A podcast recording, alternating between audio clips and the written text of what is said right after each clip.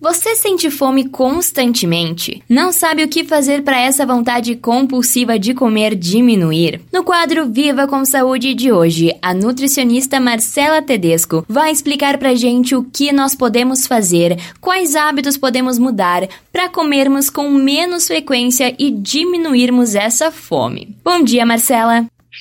Bom dia, Fernanda. Então, Marcela, conta pra gente o que nós devemos fazer para diminuir essa vontade de comer compulsivamente e essa fome que não passa.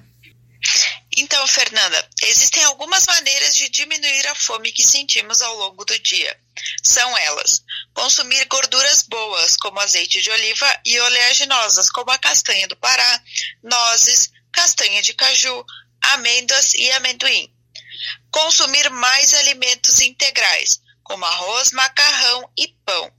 Aumentar o consumo de água, fazer mais refeições ao longo do dia, aumentar o consumo de proteínas como carne de gado, frango e ovos, evitar longos períodos de jejum e poucas calorias, consumir mais fibras como frutas, aveia, chia, linhaça, verduras e legumes e, por último, comer devagar e mastigar bem os alimentos. E quantas vezes mais ou menos por dia tu acha que tu recomendaria assim a gente? Quantas refeições por dia a gente deveria fazer ou não tem um padrão?